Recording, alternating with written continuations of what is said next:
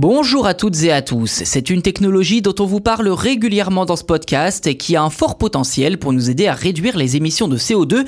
Je veux bien entendu parler de la captation du carbone. Si de nombreux projets mettant en avant ce procédé se multiplient un peu partout dans le monde, des chercheurs estiment que les quantités réellement éliminées de l'atmosphère sont moindres. Ce coup de froid nous vient de l'Imperial College London en Angleterre. Les chercheurs de cette institution ont noté qu'entre les annonces et la quantité de carbone réellement captée et stockée, l'écart serait de 19 à 30%. En 2021, la capacité mondiale de capture de CO2 était estimée à 40 millions de tonnes sur 12 mois pour 26 installations opérationnelles.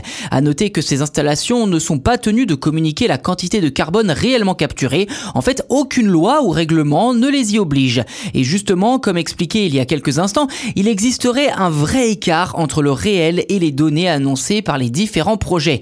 Mais tout ne serait pas négatif pour autant, car selon les chercheurs, c'est près de 200 millions de tonnes de CO2 qui ont été captées et stockées entre 1996 et 2020. Par ailleurs, les chercheurs soulignent que des chiffres plus précis qui incluraient la quantité captée, la quantité transportée, la quantité stockée, et ce chaque année, ainsi que les mesures d'assurance qualité prises sur les installations permettraient d'avoir une meilleure vision du déploiement à grande échelle des technologies de captage et de stockage du carbone, tout en surveillant les réductions des émissions de gaz à effet de serre à court terme.